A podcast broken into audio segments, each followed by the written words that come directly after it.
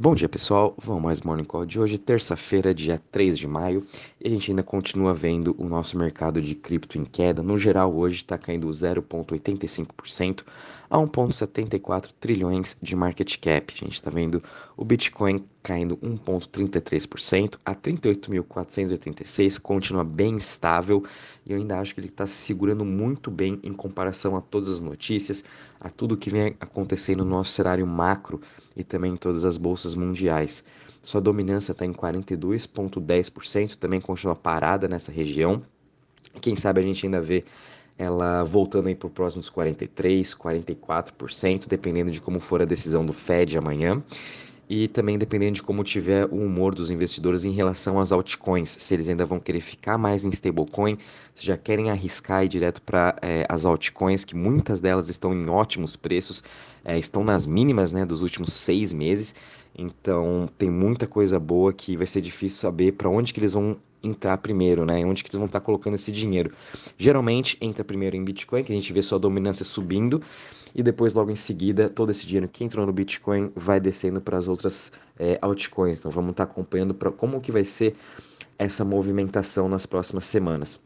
A gente está vendo o Ethereum caindo 0,57% a 2.840, BNB caindo 0,63% a 388 dólares, Ripple caindo 1,68% a 0,61%, Solana caindo 2,28% a 88,40%, Luna caindo 1,92% a 84,96% e Cardano caindo aí 0,91% a 0,78.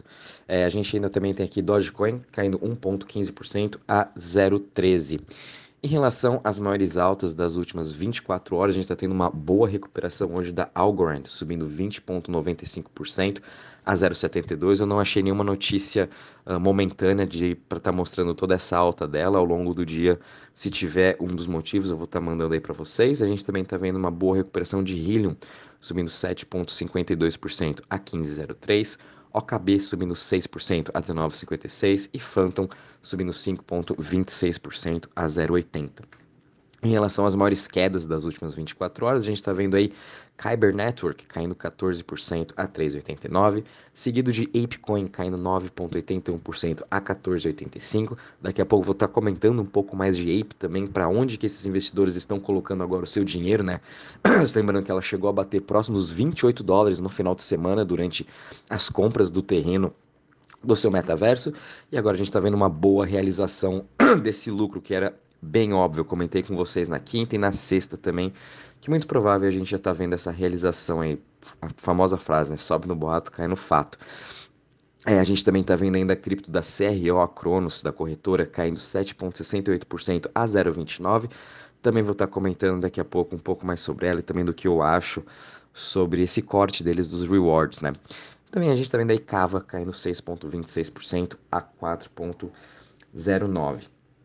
Em relação aos setores, a gente tem aqui um pouco misto. O setor está subindo hoje é o setor de Web3, subindo 1,29%, seguido pelas DEX, subindo 0,45%. O setor que está mais em queda hoje é o setor de privacy, caindo 1,71%. Crypto Fear Index, estamos parados aqui em 27 pontos. É, a gente sabe que o, os investidores, tanto é, principalmente pessoa física e até um pouco institucional, eles estão aí com medo não só do mercado de cripto, mas também dos mercados uh, de ações dos Estados Unidos Europa. O sentimento dos, desses investidores estão nas mínimas em ambos os mercados, né? É, eles também, como eu já comentei no passado, eles têm também um Fear and Greed Index para o mercado de ações e ele também está nas suas mínimas já faz um bom tempo. Então, o mercado está com bastante aversão ao risco e a gente tem que acompanhando aí dia após dia com todo esse aperto monetário que vem acontecendo. A gente teve hoje a reunião do Banco, da, Banco Central da Austrália também subiu seus juros. Amanhã a gente tem o Fed, provavelmente vão subir aí meio por cento seus juros, chegando a estar tá 1% agora. Brasil também vai ter reunião amanhã que vão estar tá subindo aí os juros 1% também, a gente chegando aí a 13,75%. Enfim, a gente está vendo todos os bancos centrais do mundo elevando seus juros. Então é bem difícil você ir contra todos os bancos centrais, né? Achando que você vai comprar agora e vai subir daqui a pouco. Não, é, tem as forças macros que são muito mais fortes, são coisas que a gente não pode controlar, né? Então a gente tem que ter um bom plano de investimento. A gente também está vendo aqui a parte de TVL em DeFi. Hoje ficou bem estável. A gente está aqui ainda com um total de 200, uh, 252 bi. Em relação às chains também não tivemos muitas mudanças. Ethereum, Luna, BSC, Avax e Solana continuam aí entre as top 5.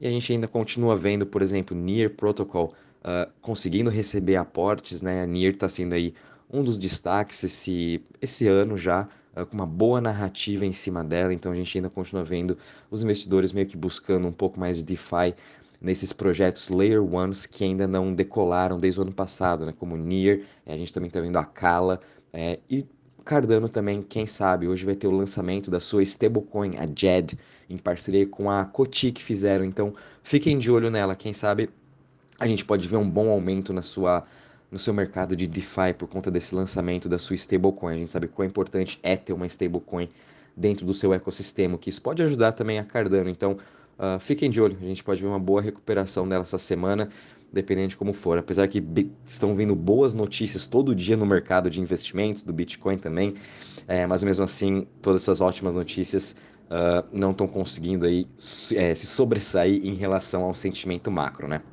Mas vamos acompanhando. Bom, pessoal, é, comentando primeiramente aqui de Cri.com, foi muito comentado em todos os grupos, acho que está todo mundo comentando em todas as redes. É, a minha opinião é a seguinte: era óbvio que uma hora ou outra isso ia acontecer. É uma coisa insustentável, uma, uma corretora de cripto, né?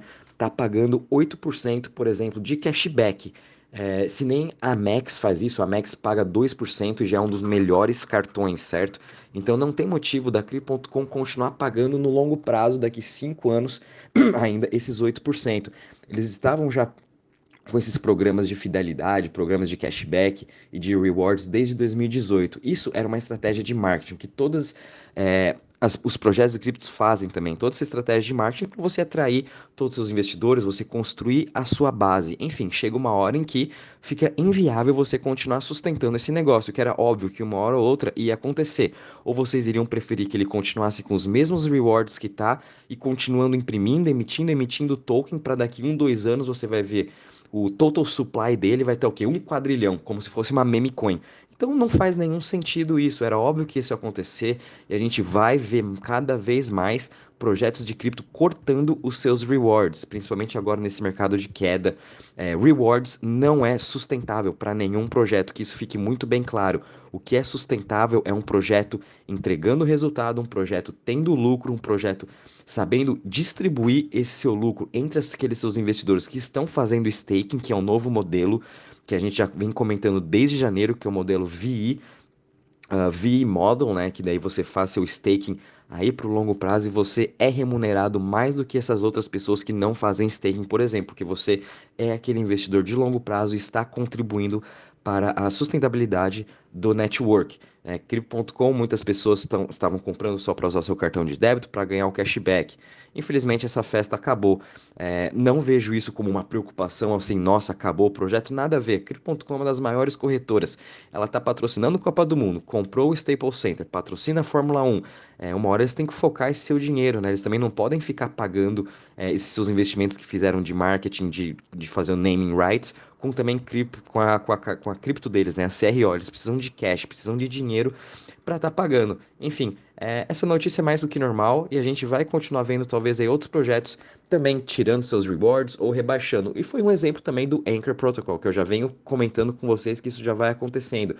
20% em stablecoin no longo prazo é totalmente insustentável. Isso todo mundo sabe, a própria Luna já falou, tanto é que eles vão estar tá cortando agora em 1,5% o seu rendimento até chegar a 15%. E mesmo assim, 15% em dólar, em UST, tá muito melhor ainda e tá ótimo ainda, tá um dos ótimos retornos. E se você for comparar com o risk free, né, retirando a inflação, você ainda vai estar tá ganhando aí seus 7, 6% acima da inflação, o que também é excelente.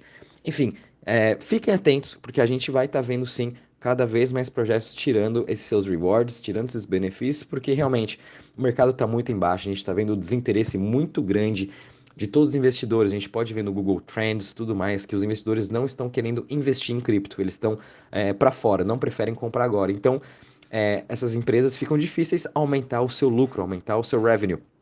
O que isso daí uh, favorece esse corte desses rewards, mas vamos ver o que vai acontecer.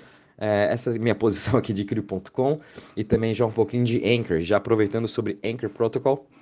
Eles agora colocaram ali Uh, mais um ativo em que você pode estar tá pegando o seu empréstimo, como agora Sol. Então, se você tem Solana, se você tem Atom, Ethereum, Luna, você pode estar tá pegando esse empréstimo no Anchor Protocol e usando o ST aí dentro do todo o ecossistema da Luna para estar tá investindo em outros tokens ou também para estar deixando em stake. Então, isso também a gente está vendo uh, o Anchor continuando se expandindo e aumentando mais ainda essa sua base de empréstimos e sendo assim líder uh, de, uh, da, de DeFi nesse setor de empréstimo, né? passando aí Aave e Curve, por exemplo, que são um dos principais projetos do Ethereum, né? eles já migraram para todas as outras chains. Anchor aí está pau a pau com eles.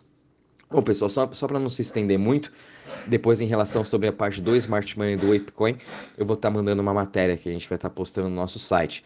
É, só falando um pouquinho aqui das notícias, a gente está vendo aqui, por exemplo, a Argentina, agora dois dos seus principais bancos privados, o Banco Galícia, que é o maior, é parecido com o Itaú aqui, e também o banco digital deles, o Brubank, vão começar a aceitar, uh, vão começar, aliás, operar cripto em suas plataformas, né? Então a gente ainda também está esperando aqui o BTG, XP e outras corretoras também lançando suas plataformas de cripto. E na Argentina eles já conseguiram lançar. Isso aqui é muito bom para o mercado. A gente continua vendo essa expansão de cripto aí na Argentina, né? Apesar também do seu governo antes não ter sido muito a favor, mesmo assim é, eles estão tentando aí prestar esse serviço para todo mundo lá. A gente também teve uma notícia muito positiva aqui da NIM, que ela é uma startup de privacidade de blockchain, acabou de receber 300 milhões de dólares uh, de investimento. Isso aqui também é ótimo, a gente sabe como privacidade é muito importante. E além disso, a Flux, que é uma cripto também de privacidade, ela é meio que competidora com o Chainlink, vamos dizer, só que ela é um pouco mais focada em privacidade. Ela fez uma parceria agora com a Terra Luna e eles vão estar tá prestando esse serviço para o ST. A gente sabe que o ST é uma cripto descentralizada e eles precisam de, dessa privacidade. Então, Flux fechou essa parceria aí com Terra Luna, que eu acho ótimo para todo o seu ecossistema. Então, também fiquem de olho aí em Luna. E além disso, a gente viu também um dos principais aí, fundos de investimentos, a Vanek, lançando seu mais novo ETF de NFTs, já que eles ainda não estão conseguindo, né, nenhum, nenhuma empresa de investimento está conseguindo lançar o seu ETF de Bitcoin ainda uh, na Bolsa de, de Nova York, nos Estados Unidos.